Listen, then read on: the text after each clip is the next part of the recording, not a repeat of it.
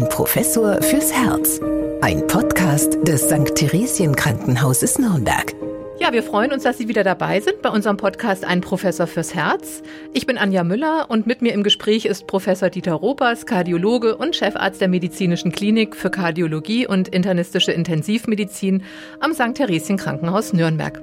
Ich freue mich, dass Sie wieder da sind, Herr Professor Ropers. Ich freue mich auch. Also heute haben wir ein ganz spannendes Thema, nämlich das Cholesterin. Das ist ja ein Stoff, der von unserem Körper selbst hergestellt wird und für uns lebensnotwendig ist. Das Cholesterin ist aber auch in den vergangenen Jahrzehnten sehr in der Diskussion, weil ein zu viel an Cholesterin für unser Herz nicht gut ist. Andere wiederum bezweifeln das aber und sprechen sogar von der sogenannten Cholesterinlüge. Dazu gibt es auch diverse Bücher, es gab eine Arte-Dokumentation dazu. Darauf kommen wir dann gleich noch zu sprechen. Zunächst wollen wir uns aber erst einmal über das Cholesterin an sich unterhalten. Es gibt davon zwei Arten, nämlich das HDL und das LDL. Und in diesem Zusammenhang möchte ich einen hochbetagten Kollegen von Ihnen zitieren. Und dieses Zitat haben Sie selbst einmal in einem Vortrag verwendet, äh, nämlich von Professor Eugene Braunwald von der Universität Harvard. Und der ist inzwischen 91 Jahre alt und der sagt, You can never be too rich or have too low LDL. Übersetzen Sie uns das doch mal und was will er uns denn damit sagen? Ja, er möchte eigentlich darauf hinweisen, wie wichtig das ist, den Anteil des Cholesterins, den man gemeinhin als schlechtes Cholesterin versteht, das LDL-Cholesterin, möglichst zu senken sehr niedriges LDL-Cholesterin, das ist das, was er damit sagen will, ist gute Voraussetzung für ein langes Leben ohne kardiovaskuläre Ereignisse, also ohne Herzinfarkt oder Schlaganfall. Bei dem Eugene Braunwald ist es so, dass der seit ungefähr 40 Jahren, also er hat, glaube ich, mit 45 Jahren angefangen, Blutfett senkende Medikamente, also Cholesterin senkende Medikamente einzunehmen und er freut sich ja äh, bester Gesundheit. Ob das jetzt alleine die Cholesterinsenkung ist, die er halt äh, betreibt, so viele Jahre schon, das darf man bezweifeln. Vieles ist ja auch mit genetischen Faktoren verbunden und da ist er möglicherweise auch etwas gut weggekommen. Wir sind alle sehr froh, dass wir ihn haben. Das ist ein begnadeter Kardiologe mit ähm, einem unfassbaren Wissenspool der immer noch sensationelle Vorträge hält und äh, der Braunwald als der Buch gehört in jede Bibliothek eines Kardiologen. Aber er ist eben einer derjenigen Kardiologen und auch Meinungsmacher, der sehr, sehr auf die Wichtigkeit der Senkung dieses LDL-Cholesterins abzielt und das immer wieder seit Jahrzehnten auch ganz ausdrücklich so publiziert. Sie haben es erwähnt, es gibt das Gesamtcholesterin. Viele Menschen wissen ihr Gesamtcholesterin, interessanterweise. Die wissen, es ist über 200 oder unter 200. Aber wenn es dann um die Unterfraktionen geht, das LDL oder das HDL-Cholesterin, da wissen die meisten Menschen gar nicht mehr, wie ihre Werte so sind. Und äh, das ist ähm, an sich sogar noch die interessantere Konstellation, also wie hoch ist insbesondere das LDL-Cholesterin, das eben in die Gefäßwand hineinwandern kann und dort eine Entzündungsreaktion auslöst, die über viele Jahrzehnte dann zu Herzinfarkt und Schlaganfall führen kann. Und wie hoch ist das HDL-Cholesterin? Das HDL-Cholesterin, das als gutes Cholesterin bezeichnet wird, das transportiert eben Cholesterin aus dem Blut auch wieder in die Leber zurück und ist sozusagen ein Blutreiniger, ähm, ein Cholesterinblutreiniger und hat auf diese Weise eher günstige Effekte. Wenn man sich das merken möchte, ich glaube, das kann man sich sehr gut merken, wenn man sagt, die Abkürzung LDL steht eben wissenschaftlich gesehen für Low Density Lipoprotein. Hier heißt es dann, lass das lieber. Und bei dem HDL, High Density, da heißt es hab dich lieb. Also hab dich lieb Cholesterin. HDL ist gut, wenn es hoch ist. Das wird oft genetisch determiniert oder überwiegend genetisch determiniert. Und das LDL-Cholesterin, lass das lieber Cholesterin, wird auch genetisch determiniert. Hier spielen aber auch Ernährungsfaktoren eine Rolle. Und beim LDL ist eben wichtig, dass sich hier gezeigt hat, dass man das therapeutisch halt sehr gut senken kann. Da gibt es sehr viele Möglichkeiten. Gerade in den letzten Jahren ist hier einiges an Möglichkeiten entwickelt worden. Beim HDL gibt es leider nicht so viele Möglichkeiten, das zu steigern. Eine wäre neben den pharmakologischen Ansatzpunkten, dass man zum Beispiel Sport treibt regelmäßig, dann kann man das HDL etwas steigern, aber auch nicht in dem Maße, in dem das vielleicht nötig wäre. Grundsätzlich brauchen wir das Cholesterin als äh, Stoff für unsere Zellmembranen. Wir brauchen es auch für die Herstellung von Gallensäuren, was ja für die Verdauung wichtig ist und für viele Hormone, Östrogene, Testosteron. Hierfür ist äh, Cholesterin erforderlich und das wird überwiegend, und das wissen viele nicht, in der Leber selber hergestellt durch die Leberzellen. Nur 20 Prozent des Cholesterins, das man im Körper halt auch messen kann, kommen aus der Ernährung. Sie haben ja gesagt, viele Menschen wissen gar nicht, wie ihre Werte sind. Sie wissen das, den Wert des Gesamtcholesterins, aber unterscheiden dann nicht zwischen HDL und LDL. In welchem Bereich sollten sich denn die Werte ungefähr bewegen? Das Hab dich lieb Cholesterin, das sollte natürlich möglichst hoch sein. Aber ich hatte ja schon darauf hingewiesen, dass hier die Möglichkeiten begrenzt sind, also möglichst hoch äh, fängt bei 50, 60 Milligramm pro Deziliter an. Beim LDL-Cholesterin hängt es eben davon ab, wie das begleitende Risikoprofil eines Patienten ist. Also wenn das LDL-Cholesterin der einzige Risikofaktor wäre, kein Bluthochdruck vorhanden ist, Patient ist Nichtraucher, in der Familie gibt es keine kardiovaskulären Erkrankungen und Diabetes ist auch nicht bekannt, also wirklich nur das LDL-Cholesterin, dann sagen die Leitlinien, die Empfehlungen, sollte es unter 116 Milligramm pro Deziliter sein ähm, haben wir aber dagegen Patienten, die haben schon mal einen Herzinfarkt gehabt oder schon mal einen Schlaganfall, dann wird ein Wert von unter 55 Milligramm pro Deziliter angestrebt. Und bei denen, die sehr, sehr viele Ereignisse haben, in zwei Jahren hintereinander, zum Beispiel zwei oder drei Herzinfarkte, sogar unter 40 Milligramm pro Deziliter. Also es gibt eigentlich keine Normwerte für das LDL-Cholesterin, sondern nur Zielwerte, die man erreichen soll, wenn man ein entsprechendes Risikoprofil hat wir kommen jetzt mal zu den Cholesterinskeptikern, die das ja auch anzweifeln, was Sie jetzt teilweise schon erwähnt haben, denn die gehen davon aus, dass aufgrund der Tatsache, dass Cholesterin ein körpereigener Stoff ist, dieser ja für uns erstmal per se nicht schlecht sein kann und keine Herz- und Kreislauferkrankungen verursacht. Vielmehr stecke hinter dieser, dieser Verteufelung von Cholesterin vor allem ein Milliardengeschäft der Pharmaindustrie durch die Medikamente, die man eben dann einnehmen muss oder der Lebensmittelindustrie, weil man dann auf Ersatzprodukte, cholesterinfreie Ersatzprodukte ausweicht, zum Beispiel Margarine statt Butter. Außerdem wird dann gesagt, dass diese zahlreichen Cholesterinstudien auch manipuliert seien, aufgrund dessen, dass die ja von der Pharmaindustrie bezahlt sind. Und durch geschicktes Marketing sei auch regelrecht Angst vor dem Cholesterin geschürt worden. Was können Sie uns denn dazu sagen?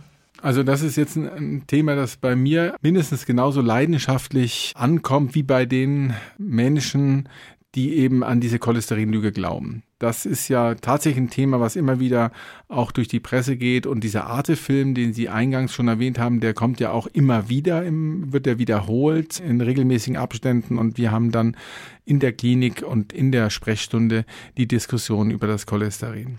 Also die Tatsache, dass die Senkung des LDL-Cholesterins durch verschiedene therapeutische Maßnahmen kardiovaskuläre Ereignisse verhindert, das ist aus meiner Sicht inzwischen völlig unstrittig. Und dafür gibt es drei verschiedene Belege.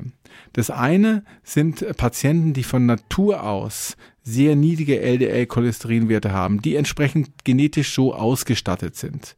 Diese Menschen die haben einfach weniger Herzinfarkte und Schlaganfälle und werden in der Regel auch älter.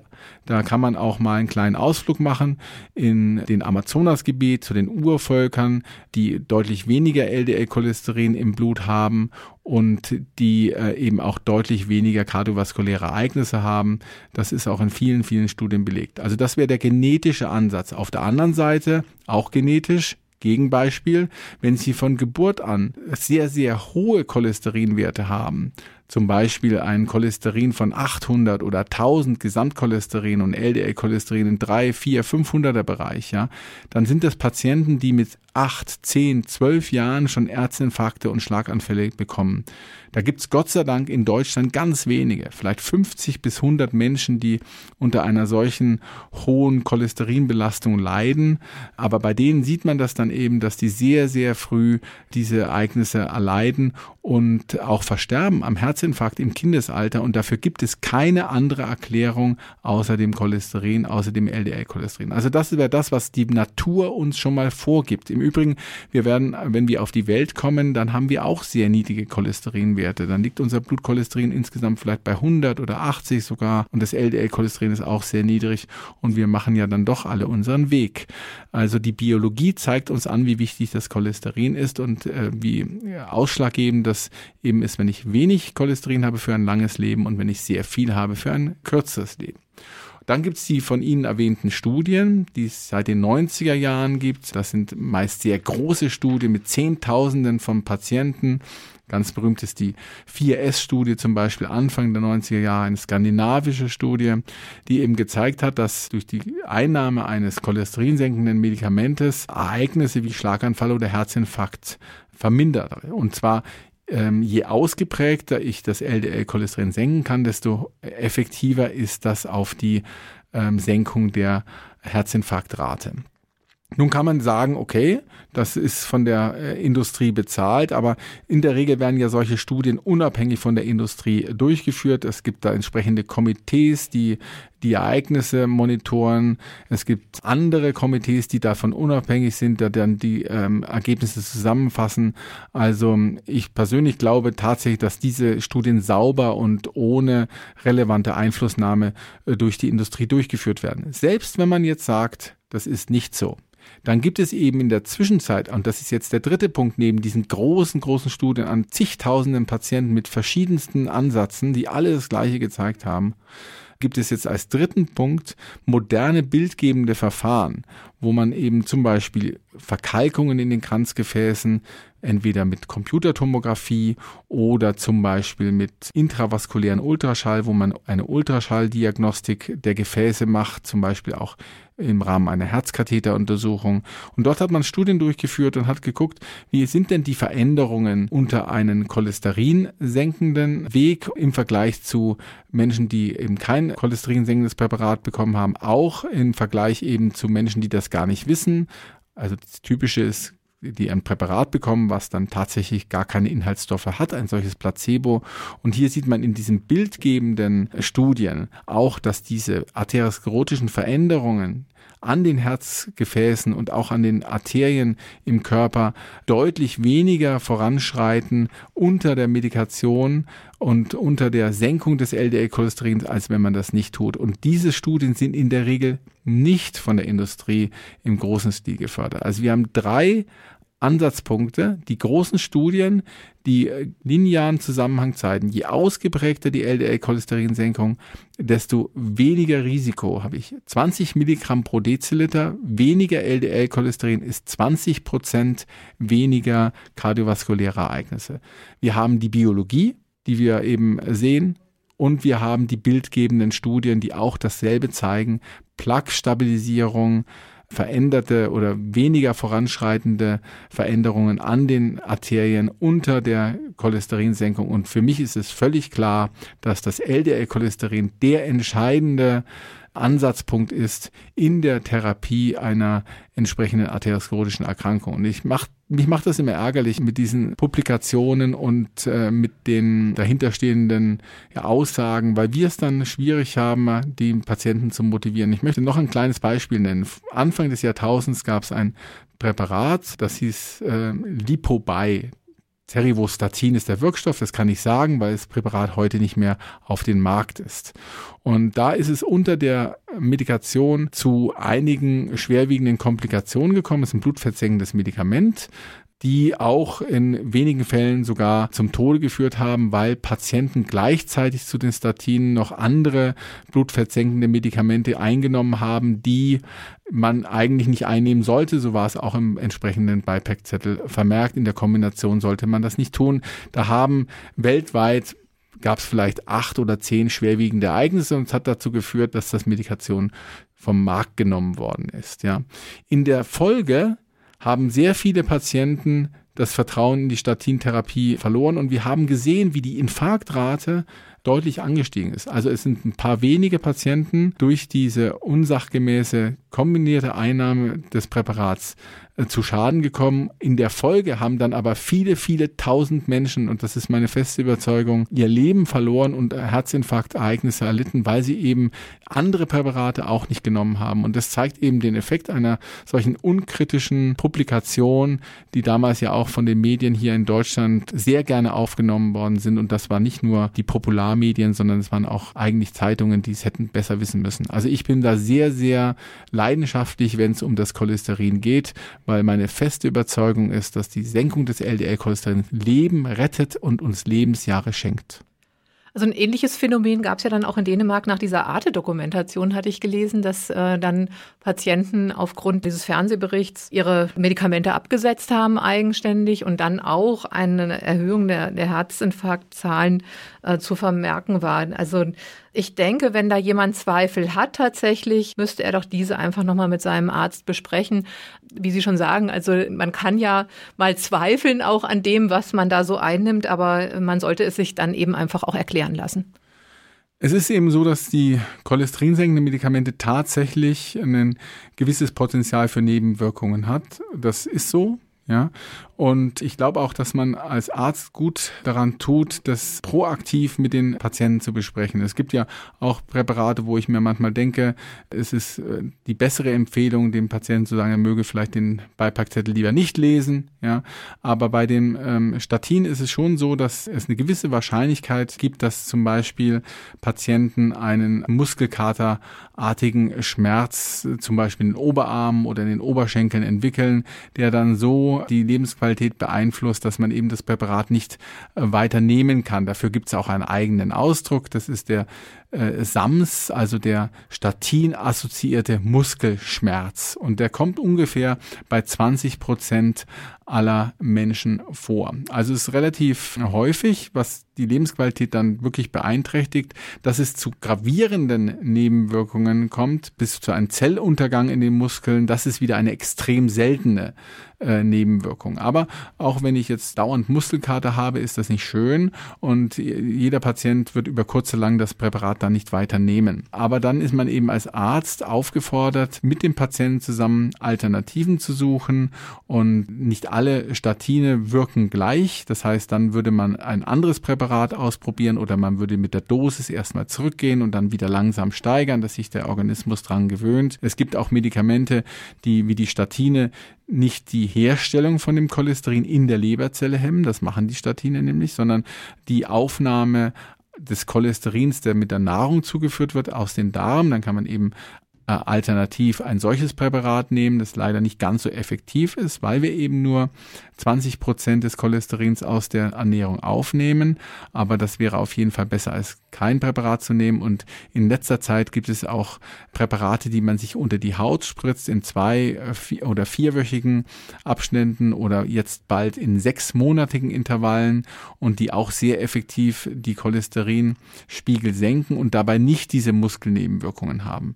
Also es ist da ein bisschen Arbeit zu leisten, zusammen mit dem Patienten. Dann hat man den Patienten auch mit im Boot. Dann verliert man nicht das Vertrauen, als wenn man ihnen einfach ein Rezept gibt und sagt, äh, das nehmen Sie jetzt mal und dann schauen wir mal, sondern wirklich proaktiv erklären, was passieren kann, warum man das macht, warum es so wichtig ist, die Präparate zu nehmen.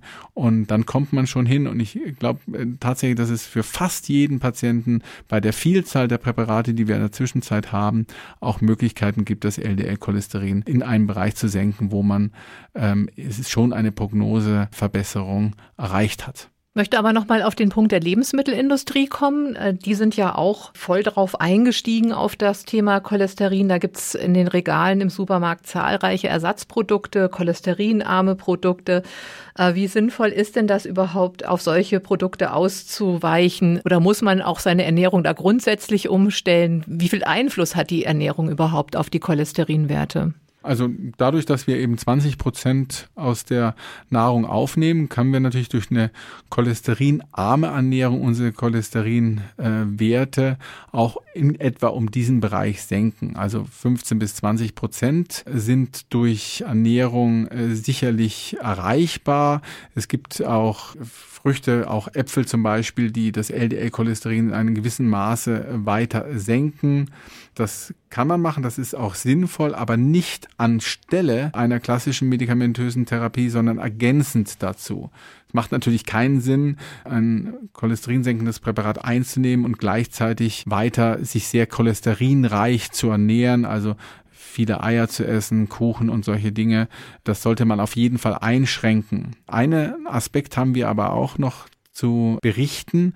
Das ist nämlich der Effekt, der über die LDL-Cholesterinsenkung hinausgeht. Diese Statine, die haben auch einen Infekt auf die Entzündung innerhalb der Gefäßwand. Die wirken antiinflammatorisch. Das heißt, die wirken auch direkt auf die Erkrankung selber und das geht dann über die LDL-Cholesterinsenkung hinaus. Das weiß man spätestens durch diese bildgebenden Verfahren und ähm, das bieten diese Nahrungsersatzmittel in der Regel nicht. Also das ist zumindest äh, nicht entsprechend äh, wissenschaftlich validiert. Also meine Meinung dazu ist ja, das macht Sinn cholesterinarm zu essen, äh, sich entsprechend gesund zu ernähren. Und es ist sicherlich auch kein Fehler, wenn man äh, sich das leisten möchte, den einen oder anderen Ersatzstoff oder Ergänzungsmittel einzunehmen, aber auf keinen Fall anstelle von Statinen, äh, sondern als nützliche, sinnvolle Ergänzung.